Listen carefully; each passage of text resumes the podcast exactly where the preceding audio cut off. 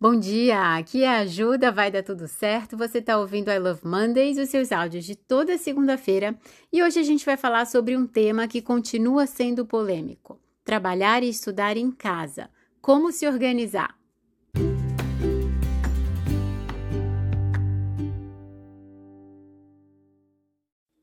Essa é uma ideia que começou com força total em 2020 mas que para muitas empreendedoras que são mães, como eu, já tinham começado nessa situação muito antes da pandemia, porque quando os filhos nascem e a gente quer estar mais perto deles, o que acontece? A gente acaba encontrando tempo, forma, jeitinho de trabalhar em casa e ficar mais perto deles. Então, é uma situação comum. Mesmo agora, já 2022, muitas pessoas vão continuar em home office e como fazer essa organização? Principalmente para nossa saúde mental, que é o mais importante aqui.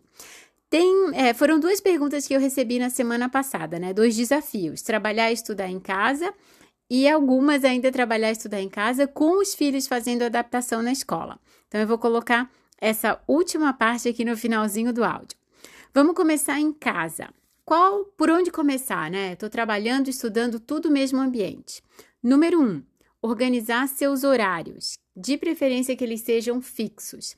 Não sei se você já recebe do seu trabalho esse horário fixo, ou da sua universidade, da sua escola, ou você pode criar. Às vezes, essa ideia de poder criar parece um sonho, mas se a gente não se organizar, ela vira um pesadelo. Então, vamos lá: qual o melhor horário para você?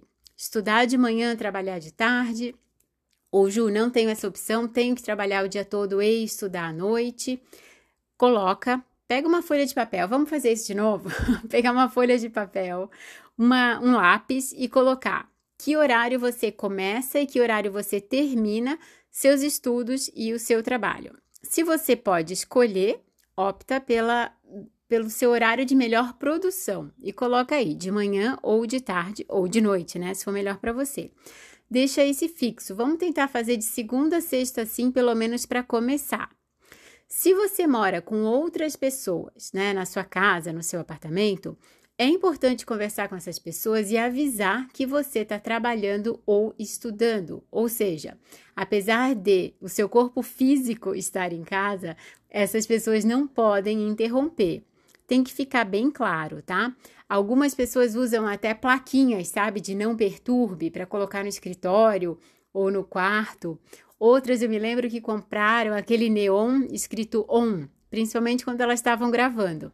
Então, quando elas começavam a gravar, acendia a luz e todos na casa sabiam que não podiam entrar ali, e quando terminava a gravação, apagava a luzinha. A gente tem que criar esse código. Até se fosse num escritório, o ideal é que a gente não fosse interrompido o tempo todo. Então, escolhe os melhores horários para você, separa quais serão, conversa com as pessoas na sua casa para que você não seja interrompida. Número 2. Importantíssimo também organizar os espaços físicos. Você pode é, separar um quarto ou um escritório, ou uma parte da sala só para você? Se der, é perfeito. Aquele cantinho ali vai ser o seu cantinho de concentração para trabalho e para estudos.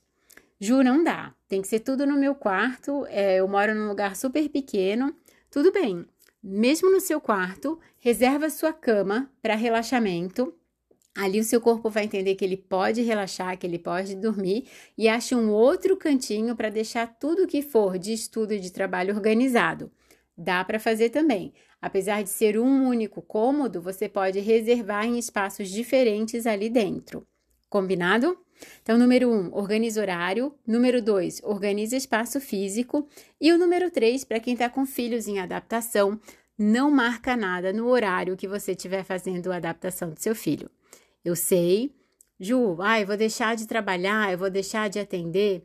Se você está trabalhando para uma empresa e você é a única pessoa que pode fazer a adaptação do seu filho, conversa tenta fazer um banco de horas, tenta flexibilizar o seu horário, porque afinal seu filho merece a sua atenção, o seu cuidado nesse momento tão especial na vida dele. Se você é autônoma, empreendedora, naque, naquela primeira semana, a gente está indo para uma segunda semana de adaptação, Não marca os clientes principalmente no início que a criança vai ficar na escola, tá? Se permite naquele tempo ali ou participar ou ficar sobre aviso, que é o que a gente fala. Aí você pode estudar, você pode ler, você pode até ir para casa dormir, descansar e deixa o celular do lado, caso a escola ligue seja necessário voltar. Mas é só uma semana, no máximo duas, depois a sua vida vai estar toda ali para você, para ser organizada de novo. Então, nesse momento, eu acredito que sim, seu filho merece todo o seu cuidado, toda a sua atenção. Se permite deixar esses primeiros momentos, seja da manhã ou da tarde, para fazer o acompanhamento. E daqui a pouco, pronto, vai sair todo mundo feliz, todo mundo com seu tempo, com a sua autonomia, para cuidar bem da sua vida. Consegui ajudar? Qualquer dúvida ainda sobre esse tema, pode mandar para mim, estou aqui à disposição. No mais, espero que você tenha uma excelente segunda-feira, uma ótima semana e até a próxima segunda.